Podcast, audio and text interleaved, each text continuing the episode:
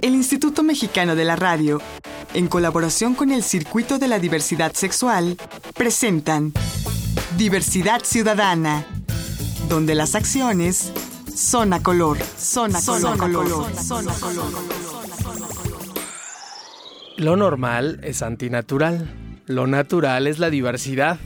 Y la diversidad como lo tiene el colectivo LGBTTI de México y del mundo. Por eso hoy vamos a hablar de un tema que es importantísimo para, para nuestro movimiento social, que es las personas trans, transexuales, transgénero y travestis.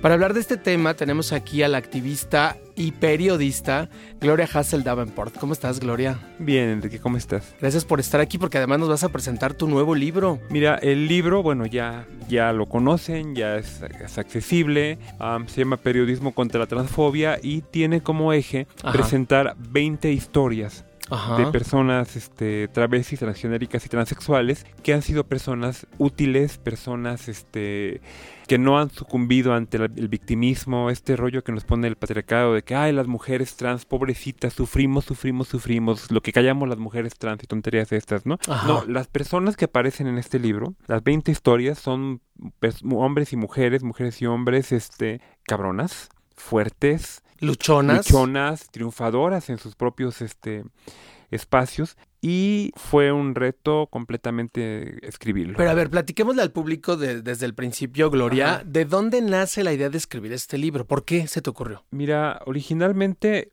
esto partió de un proyecto periodístico independiente. Tiene un blog que se llama Desde Abajo, allá en, Hidalgo, em, donde yo era colaborador ahí con la doctora eh, Tania Mesa. Y bueno, pues ella me pidió, de repente me pide que le mande unos artículos, ya le mandé algunas cosas demasiado locas. La, la idea era hacer periodismo sin ninguna clase de, este, de censura. Ella me dice, escribe lo que quieras, y yo lo hice. Bueno, incluso escribí hasta sobre la muerte de Juan Gabriel, ¿no? Entonces, dentro de, imagínate, yo toco rock, yo he sido siempre muy a la Led Zeppelin y a la Janis Joplin, de repente escribiendo casi casi un microensayo, antiensayo sobre la muerte de Juan Gabriel. Ajá. Estuvo interesante, ¿no? No, pues debe ser interesante. No, sí, sí, sí, sí. De hecho, es Y más viniendo de ti, ¿no? Es uno de los, este, tomé una fotografía incluso del proceso en el que lo estaba escribiendo porque me costó mucho trabajo. Puse un disco de Queen. Ajá, eh, para que te inspirara. puse un video de Queen. Agarré mi bajo eléctrico porque dije es que no vaya a ser que el espíritu de Juan Gabriel me quite lo lo, lo, rocker. lo heavy metalera, lo rocker, ¿no?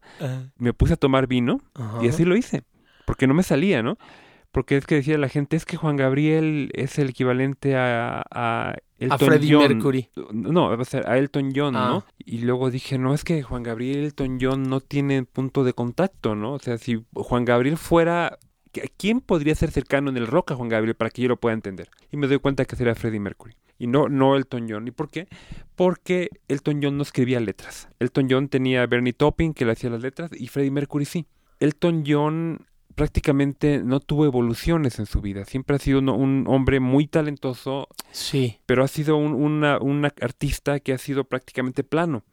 Juan Gabriel sí tuvo muchas mutaciones. ¿no? Así es. Y este Freddie Mercury sí. Entonces, yo, yo, incluso con todo ese rollo de mi anglofilia, porque pues, estoy muy orgullosa de mi, de mi raíz británica, dije, no, lo siento mucho, Elton. Juan Gabriel es más grande que tú. Y este, entonces dije, bueno, para poder entender a Juan Gabriel, tengo que poner a Freddie Mercury.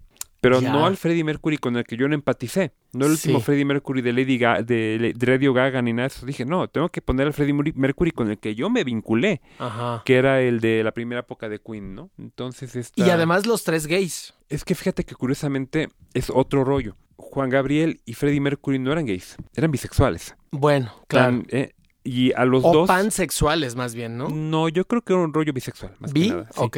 Y, y los dos fueron homosexualizados por los medios. O sea, ahorita le están saliendo por todos lados a Juan Gabriel hijos. Y le están saliendo hijos con cuestiones genéticas. O sea, aquí está mi ADN y sí, güey. Pues entonces, como er, eh, era, era muy gay y andaba teniendo sexo con mujeres y no se ponía condón porque tuvo hijos, ¿no? Claro. Entonces, este, los medios han homosexualizado a Juan Gabriel como han homosexualizado a Freddie Mercury. Freddie Mercury no tuvo hijos biológicos, pero tuvo una pareja este, paralela que fue Mary Austin toda, toda la vida, la cual le fue fiel porque no se metió con otra mujer. Sí. Fue fiel heterosexualmente con, con esta mujer, aunque su bisexualidad fue completamente abierta hasta que encontró a Jim Hutton, que fue su último para, última pareja, ¿no? Pero en fin. Bueno, el caso es que de ahí salió la idea del libro. Salió, vas a ver, Ajá. la idea empieza a salir de esto porque entonces empiezo a darme cuenta retomo este periodismo tipo gonzo, ¿te acuerdas este género que este que llevaba Hunter S. Thompson, que se trata de, de ponerte en plano subjetivo Ajá. eh, y romper esta cuarta pared que te ponen los medios de comunicación cuando redactas una nota o un reportaje Sí, o algo sí. así, que es no involucrarte. Empecé a tocar un poco estas visiones de Kieslowski, ¿te acuerdas del, del vivirlo en primera persona y romper el embedded y todos términos periodísticos, ¿no? Sí. y hacer crónica. Entonces, cuando sale, me clavé en este rollo de, ay, qué padre, ¿no? Incluso voy a ponerme yo misma con cuestiones de, de, de conflicto, ¿no? Yo, tú me conoces, yo escribo muy oscuro, o sea, y escribo de una manera muy, muy, muy, muy sarcástica, y muy, muy, incluso sádica en algunos momentos Sí. con las figuras de poder, ¿no? Me gusta hacerlo, ¿no? Pero de repente me dice Tania, me dice, oye, ¿sabes qué? Hay un- una posibilidad de escribir 20, primero que nada de producir pequeños este, cápsulas de 20 minutos, de 5 minutos sobre 20 historias de personas trans. Dije, ah, perfecto, bien adelante, ¿no? Se crea un equipo de producción, yo llevé la dirección y el guion, y pues, gente muy joven conmigo, y este, y bueno, ya, empiezo a buscar las 20 personas, ¿no? ¿Y cómo fue el proceso de selección? Pues fue empezar a buscar las personas trans que me rodeaban, Ajá. pero que tuvieran, primero que nada, que no fueran victimistas. Ok, eso era lo uno. Ajá. Que no se hicieran víctimas eh, por su transexualidad. Ajá, que no, que no fueran personas sufrientes. Ajá. O sea, por ejemplo, yo jamás hubiera podido tener a Angie Rueda en este programa, ¿no? Pero aquí Yo hablemos no- de quiénes sí ahí, tuviste. ahí te, te digo a entonces, no. Entonces yo no quería imágenes de personas martirizadas. Quería imágenes de personas confrontadoras, de personas que dijeran, ¿sabes qué? Aquí estoy yo y el patriarcado, sea incluso el patriarcado rosado de, la de los homonormados, como el patriarcado azul de los heterosexuales, a mí me viene valiendo cocodrilo, ¿no? Ajá. Entonces fue empezar a, a mapear, a buscar en páginas de Facebook, empezar a hacer un estudio más o menos de quiénes sean esas 20 personas, localizarlas sin que lo supieran ellos, Ah. ¿no? Entonces sí fue, fue difícil. ¿Y cuántos encontraste? ¿Cuántas personas Encontré como transexuales? 35. Ok, y de ahí seleccionaste De todavía. 35 vino una segunda selección. Ajá. Porque aquí... Eso en tu escritorio nomás. Sí, sí, claro. Ya. Aquí era la cuestión de ver, ok, tengo 35 personas aquí. Eh, no voy a meter puras personas jóvenes. Tengo que meter personas adultas también. Claro. ¿no? Y que fuera un, un Ajá, universo diverso. universo andar. Y luego no quiero meter a personas que sean que sean triunfadoras porque nacieron en una cuna de privilegios. Así como, ah, qué padre, ¿no? Sabes que pues, si yo soy yo soy triunfadora, ¿por qué? Porque pues, mi papá me heredó un negocio y, Claro. y aparte mi tío me heredó casas y las rento y todo. No, personas que estuvieran luchando, que fuera, que estuvieran desprovistas de los privilegios del sistema, por un lado, y por otro lado, desde el punto cero, lanzarse con todo Claro. desprotegidas a la vida y todavía salir adelante, ¿no? Entonces fui poco a poco metiendo este filtros. Ajá. Luego la idea era tengo que meter a aquellas personas que han sido más estigmatizadas. O sea, hablo de trabajadoras sexuales. Pero no voy a meter una trabajadora sexual Barbie. Tengo que meter a una mujer trabajadora sexual que ha, eh, em, peleado incluso contra el VIH. Entonces fue un estar este, em, quitando, poniendo, quitando, poniendo hasta que por fin llegué a las 20 personas, ¿no? Y ya cuando tuviste las 20, las buscaste. Las busqué. Y les dijiste, a ver, este Bueno, es mi proyecto. Originalmente eran 25. 5 no quisieron y 20 sí. De Y las que no 20, quisieron, ¿por qué no quisieron? Por... eh, Se va a ir mal, pero hay quien dice que yo intimido. Mm, Entonces, se sintieron personas como... que sintieron que mi presencia, por mi propio papel en el activismo y feminismo, les iba a meter en problemas políticos. Entonces ahí fue cuando yo dije, bueno, mi selección estaba mal, ¿no? Porque finalmente no se trata de que trabajen conmigo, sino que era produ- eh, producir algo para la población, ¿no? Finalmente tuve las 20, luego, este, tres de estas personas fueron ahora sí mal aconsejadas por estos grupitos que te digo, lésbico, gays, homonormados, y pues a mí me dieron la oportunidad de meter a tres personas que ya que fallecieron, ¿no? Ok.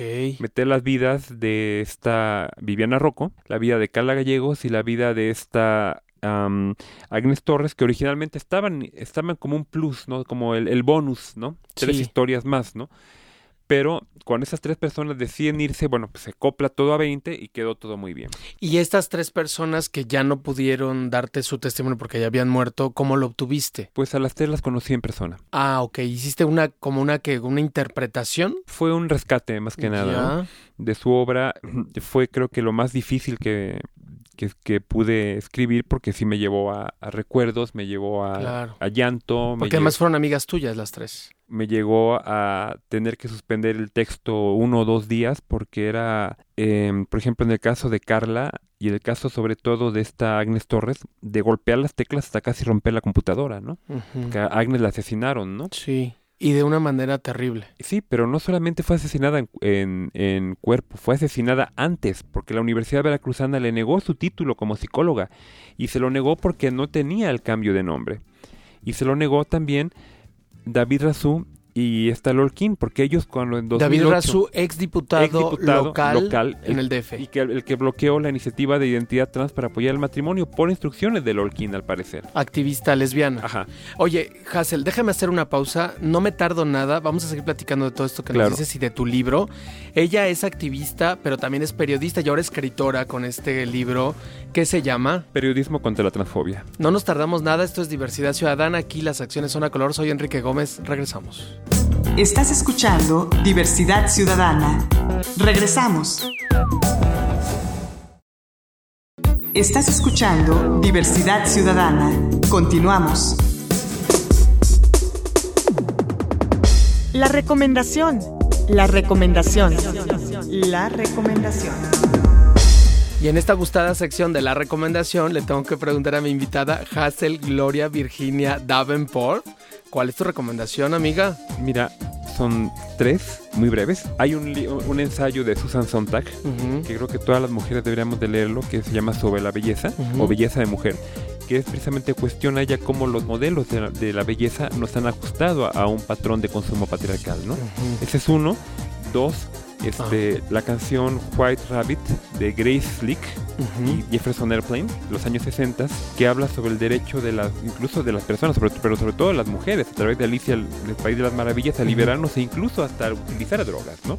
La última frase de esa canción es muy buena porque dice Feed your head, alimenta tu cabeza. Imagínate lo que escuchaban las y los adolescentes de los 60 que, tienen la, que de tienen la edad en la cual las chavas están escuchando jeans y este Lady Gaga, ¿no? Y Bueno. la tercera, Ajá. y ahora sí es al- algo así el hilo conductor de mi vida, Janis Joplin. Ese video maravilloso cuando sale cantando Piece of My Heart allá en, en, este, Alemania que está completamente pacheca y que Ajá. llega y sube a una chava alemana y le empieza a tirar la onda a la chava alemana y la chava alemana le da la vuelta y ella como si nada sigue cantando feliz, ¿no? En la época en la cual el playback era un mito urbano, ¿no? Claro. Pues ahí está la recomendación. La recomendación. Estamos de regreso aquí en Diversidad Ciudadana, donde las acciones son a color y tenemos aquí en cabina a Hazel Gloria Virginia Davenport, que es activista y periodista y nos está platicando de su libro, el que acaba de sacar. Este libro que habla de transexualidad, pero también de medios de comunicación. Así es. A ver, Gloria, nos estabas contando entonces de, de quiénes conformaron este libro, ¿no? Son 20 historias, 17 personas vivas, 3 mujeres transexuales que ya murieron. Ujú. Y de las otras 17 personas, ¿también tienes incluidos hombres transexuales? Claro que sí. Em, y es muy interesante. ¿Cuántos y cuántos son? ¿Cuántos son mujeres y cuántos hombres? Mira, no hay una, no, no recuerdo exactamente cuántas mujeres y cuántos hombres, ¿no? Ya. O sea, eran personas trans y ya, ¿no? Tengo la suerte de haber conocido a este a un grupo de hombres trans de allá en Pachuca, en. Hidalgo, incluso me fui para allá a hacer algunas eh, grabaciones y en los cuales, bueno, pues dos son estudiantes, abiertamente transexuales y en la universidad saben que son hombres trans, ¿no? Em, hay un hombre trans aquí en México que ve- vive, vende en Tepito, vive en Tepito y tiene todo este rollo de la masculinidad tepiteña. Ajá. Todo el mundo sabe que es un hombre trans, un hombre con vulva y está muy orgulloso de esto. Porque los cuatro están orgullosos de, de no tener pene, por ejemplo. No es una visión falo- falocéntrica, ¿no?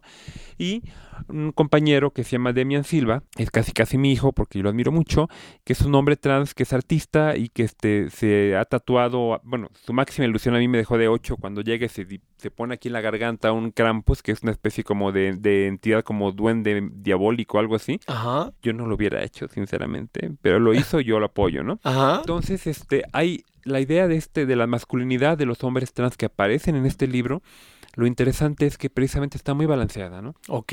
Pero Ahora, pero, son- pero ¿qué es lo que Gloria Virginia Hassel Davenport quiere dar a entender con este libro? Te digo, creo que este libro ha sido uno de los ejercicios. Tengo dos textos que han sido horribles en mi vida. Uno me lo publicó el CONAPRED eh, en un libro que se llama Sobrevivir la discriminación. Lo, lo escribí cuando estaba pasando el luto de la muerte de Virginia Jaramillo, que fue mi, este, mi mentora, mi maestra. En honor a ella tengo el nombre de Virginia. Que traté de contactar con mi parte infantil, porque cuando murió Virginia yo me sentí una niña. Porque de una u otra forma, Virginia, además de ser mi maestra, generó en mí una sensación de un acompañamiento de alguien a quien yo podía admirar, ¿no? Entonces me sentí huérfana, no porque Virginia fuera mi mamá, ¿no? Sino huérfana por la cuestión hasta de que no tienes a alguien a quien admirar, ¿no? O sea, em, Virginia abrió conmigo la, la práctica regional de transgénero en la universidad, eh, la- en la UNAM, en trabajo social de la UNAM, y de repente se muere de un infarto. O sea, te juro que todavía me duele, ¿no? O sea, yo tengo Claro. el- el- la foto de Virginia en la sala de mi casa y siempre la voy a tener por todos lados porque es la persona a la que yo admiro, ¿no? Claro. Eh, entonces, con- fue un pequeño artículo en cuatro o cinco partes, pero de- tratando de escribir como niña, hablando de, de, mi, de mi gata, ¿no? Todo a través de los ojos de mi gata. Incluso hice las, las viñetas y todo, ¿no? Eh, luego empecé otra vez a tom- retomar lo mío, que es escribir sarcástico y burlón, ahí ver lo- los perfiles de Facebook que hago y las cosas que escribo, escribía para Notiese y todo eso, ¿no? Cuando este texto, este texto lo pienso lanzar, primero dije, no, pues va, aquí tengo el telar para lanzar todo sarcástico, ¿no? Ya, y los primeros borradores que hice eran historias, las mismas historias, pero con un tono casi casi como para que este Terry Gilliam los hubiera fi- filmado, ¿no? Ajá. Y tuve una plática con Luis Perelman, Ujú. El sexólogo, el de la sexólogo que tiene, ajá, y él no, no, sabe- no platicamos del libro, ¿no? Pero él siempre está muy preocupado por cómo las madres y los padres ven a sus hijas e hijos, ¿no? Y cómo se pueden incluso asustar un poco con alguna de nuestras realidades, ¿no? Sí. Entonces dije, no, pues este libro tiene que tener otra otra, otra utilidad, ¿no? Ajá. Y entonces le Este, le, diste un giro. Cambié completamente el giro. ¿Por qué? Porque luego dije, bueno, a ver, esto tiene que ser accesible. Este libro tiene la posibilidad de que estas historias de personas que son triunfadoras, incluso del trabajo sexual, puedan leer los jóvenes y las mamás y los papás de los jóvenes y que se puedan dar cuenta que sus hijas e hijos no, van a tener que cruzar, sobre todo las trans, van a acabar en trabajo sexual, ¿no? Claro. Que pueden enfrentar adversidades, pero que también pueden salir adelante. Está el Pero que además podría acercarles a ellos. Esa ¿no? fue la idea. A ellas y a ellos. Ajá. Está el caso de esta, eh, eh, te puedo decir quién, Vero Mazón, por ejemplo, que es este chef profesional, de Mari Brabham, que es bailarina de ballet, de esta Denise Valverde, que es este tarotista esotérica, de esta Emma Jessica Duvali, que fue vedette en los años 80, por ejemplo, ¿no? Yo, Wow. yo no quise meter mi historia ahí para nada, porque creo que hubiera sido redundante, ¿no?